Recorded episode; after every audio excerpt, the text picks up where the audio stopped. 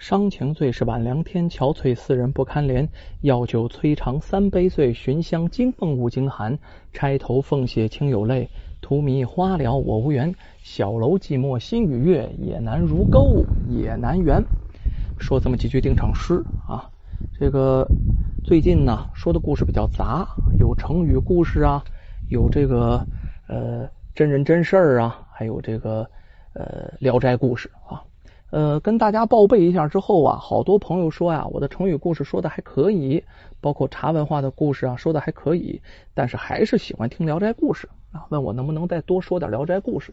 但是真对不起各位啊，就本来啊想是一天给大家更新一期的啊，但是呢，这个昨天实在是没抽出时间来啊，于是呢，就昨天真是闲下来了。另外的嗓音状态不是特别好，那么今天呢，赶快呃这个。找出点时间来，在一个山清水秀的地方啊，给大家更新一集书。你看，这地方哈，尤其是白天是适合说《聊斋故事》的。如果是晚上的话，那就差一格了啊，那就那就得说点别的了，对吧？那么今天说这《聊斋故事》啊，发生在清朝的乾隆年间，地点呢在四川雅州的金桥镇啊。这个镇上啊有个人。叫是个书生啊，这个人叫秋明。要说这个书生啊，哪儿都好啊，从小就聪明，而且呢还好学。这人呢台谱长得还好，那真是一个青年才俊呐。你说他聪明到什么程度？十四岁的时候，人家还光屁股玩的时候哈，他十四岁就入了县学了，是当地最年轻的秀才啊。那当然了，有这么。优秀的孩子，父母当然是高兴了。他父母啊，特别疼爱这个秋明。呃，周围的人呢也都捧，看这秋明这么好学，另外还聪明，都说他将来至少是中个进士，那做个大官呢不成问题。眼瞅着儿子如此之有才学呀，但是呢，他父母脸上并不高兴啊。咱这么说啊。如果说一般人碰上一个特别有才的孩子，那父母肯定是成天笑文不断呢啊，见谁都得乐，跟洗面佛似的。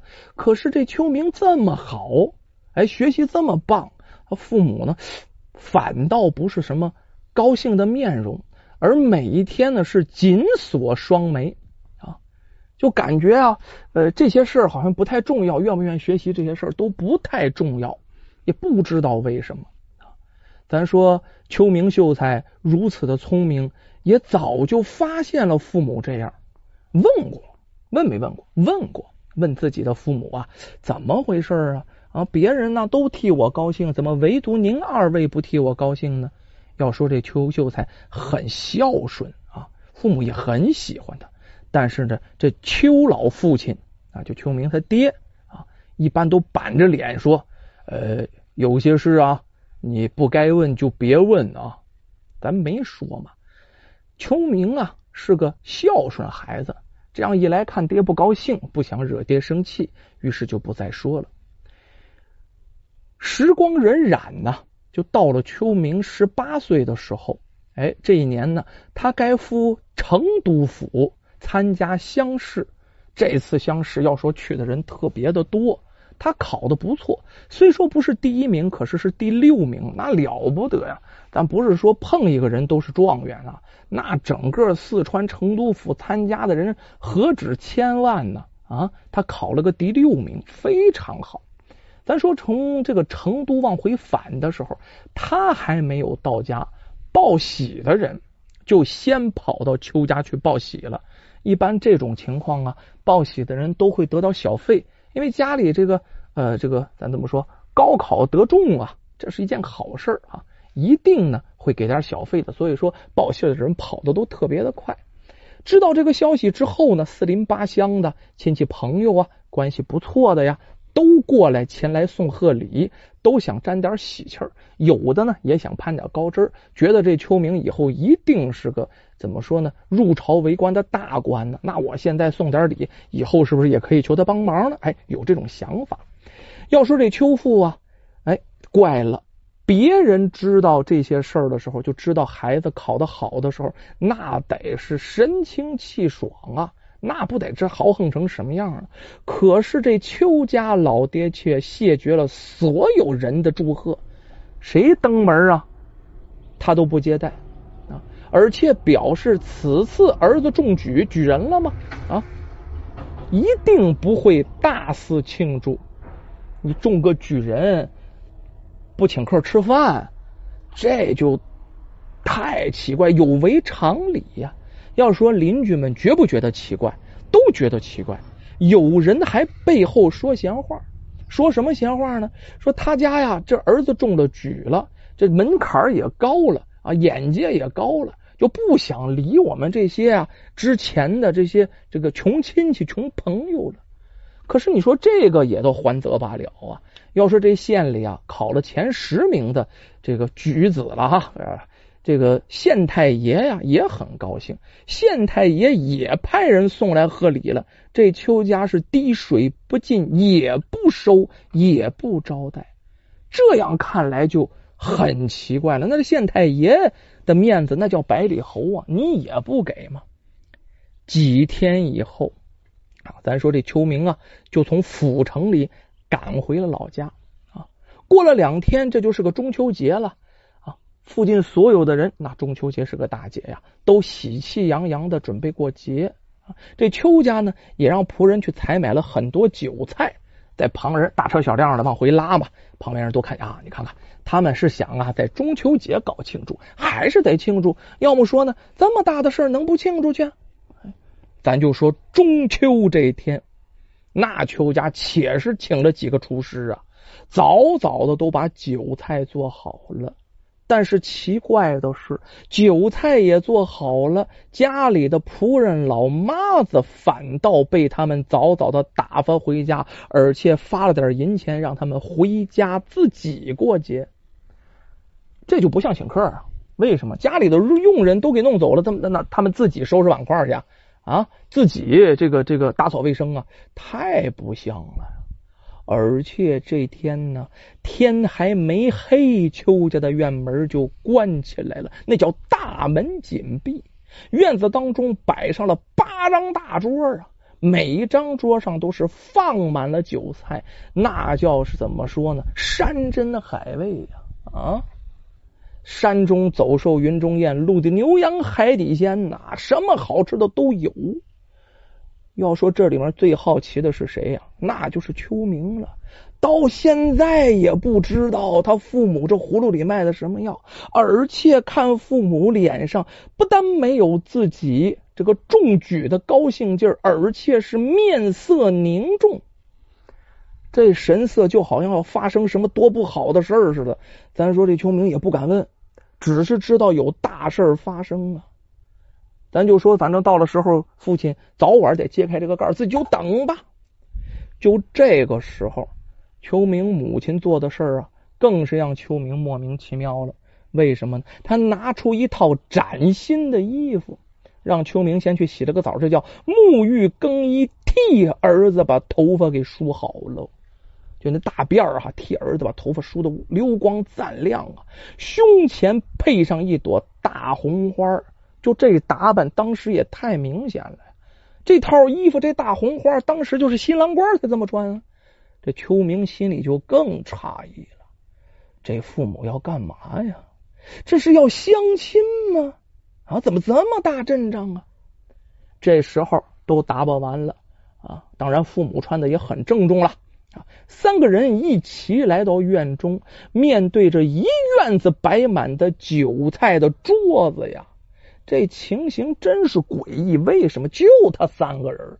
你摆了八九桌，这是干嘛呀？吃得了吗？他们就在靠近这个门的大桌子上的头一张中间的桌子上坐下来了。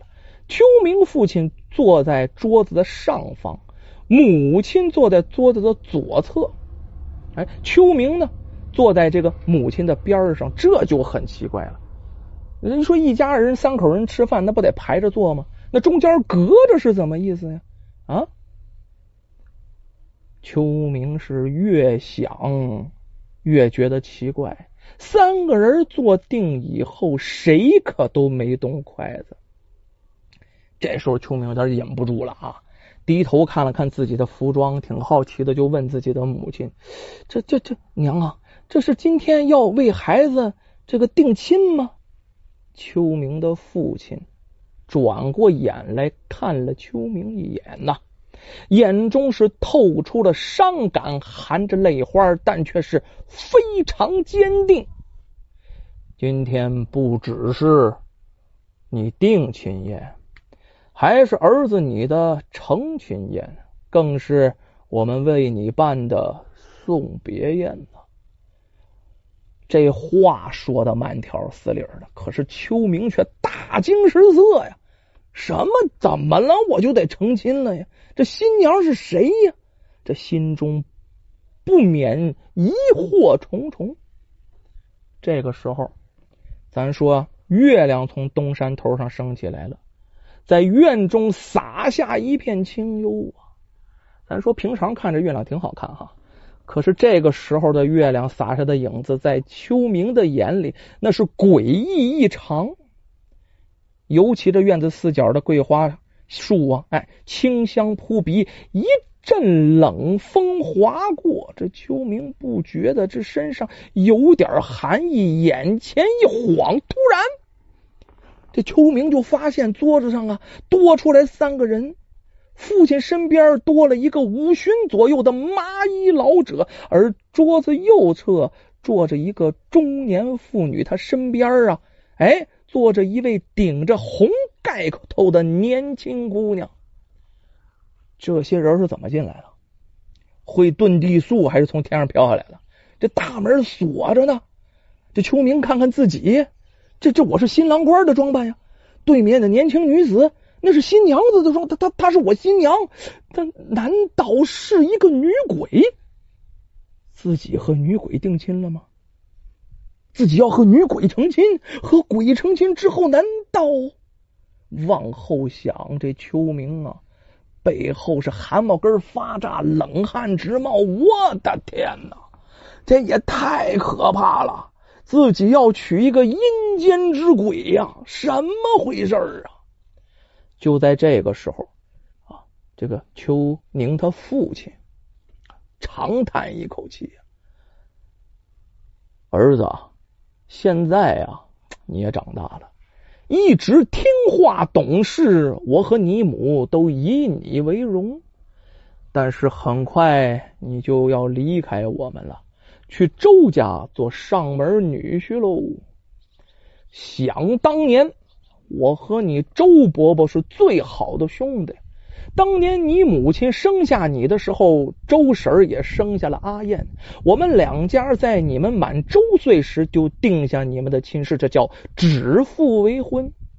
时间不长啊，有一次，我和你周伯外出时做生意，碰上一伙山贼呀，是他挺身而出，连杀了三个山贼，护着我逃了出来，与我有救命之恩。可是你周伯伯却受了重伤，回到家不到一个月就没法下床了。可那伙山贼顺藤摸瓜上门报仇，一天晚上潜入周家，将他家老小八口全部杀害。周伯在回魂七夜里与我夫妇相见，他提出一个愿望，希望将来你能做他们家的上门女婿。你周伯伯对我们家那叫情深意重啊！我和你母亲当年也点头答应了。记不记得三年前呢？你重病一场，实际就是你周伯伯来接你过去完婚的。可是你母亲苦苦哀求，不舍得，于是你周伯伯就说啊：“到你下次相识以后，约好三年后的中秋节前来迎接你。”我们邱家的人都是山丘一般的君子，子承父志，要知恩图报。儿子，你看阿燕是多么美丽动人的姑娘啊，根本也委屈不了我儿女。你要勇敢一点，揭开她的盖头，当着我们双方家长的面喝下交杯酒。今后到了阴间，你们也一定要相亲相爱。秋明听完这些话，那心里是心潮澎湃，了解了事情的原委。生与死，阳世与阴间，只要有真情所在，有什么区别呀？听完这些，要说这秋明这小伙真好，没犹豫。什么？哎呀，这个分辨去没有，爹要干什么就要干什么，而且自己家确实是重仁重义的家风啊！我必须得答应。来到桌子右侧呀，温柔的看着盖头底下的女子，轻唤一声：“阿燕。”那女子点了点头，两人是。相对拜了拜，这就算是认了。秋明去拉阿燕的手，要说这一摸手，那是鬼啊，冰一样的冷。但是秋明没放开，也没体现出任何害怕，反倒握得更紧了，拉着阿燕来到父母身前，是大礼参拜呀。两人相对而立。秋明啊，轻轻揭下了阿燕的盖头。要说这阿燕是真漂亮啊，倾国倾城之志，但是面无血色，满脸苍白。咱这么说吧，挺漂亮，挺漂亮的阴女鬼。二人呢，举起酒杯，当着双方父母的面喝下交杯酒，喝下了交杯酒，这就是夫妻了。喝完酒，脸上都觉得很幸福，那笑的非常的甜。人鬼先搁一边哈，双方都觉得对方很好，都很满意。坐在秋父边上的麻衣老者呀，突然是长叹一声啊，唉，看来兄弟和弟妹还是难舍呀，唉。为兄看着了，其实这些年我在阴间也想了许多的办法。日前呢，好容易找到了一株罕见的三阴草，给阿燕就服下了。服下这草以后啊，便可以停留在阳间，只要不暴晒于阳光之下就可以了。但是和杨氏之人结为夫妻，会损贤婿十年阳寿，这事儿确实是没有办法的。二位兄嫂觉得如何呀？哎呦喂，这没想到啊！邱父邱母听闻此言，惊的是泪流满面，连忙起身跪拜老者呀，那口中称谢呀，啊！秋明也明白了，这是不不用上阴间去了，可以留在父母身边了，赶忙起身谢过岳父大人。这些话说完了，那桌上的这气氛就不像之前呢那么阴森恐怖，或者那么不高兴了。一桌人呢欢快的又畅谈了两个小时。这个时候啊，这个天呐也渐渐发亮了。啊！麻衣老者起身告辞。哎，双方难舍难离。可是，一阵阴风过后啊，他和那个中年妇女都消失不见了。你回头再看这酒桌上的酒菜，那叫杯盘狼藉，里面的菜啊，大多数都不见了。有的盘子还舔挺干净。咱说也有饿死鬼在这顶上吃饭了，可能就是啊。就这样，这秋明就娶了一个阴间的妻子。婚后头一年，阿燕足不出户。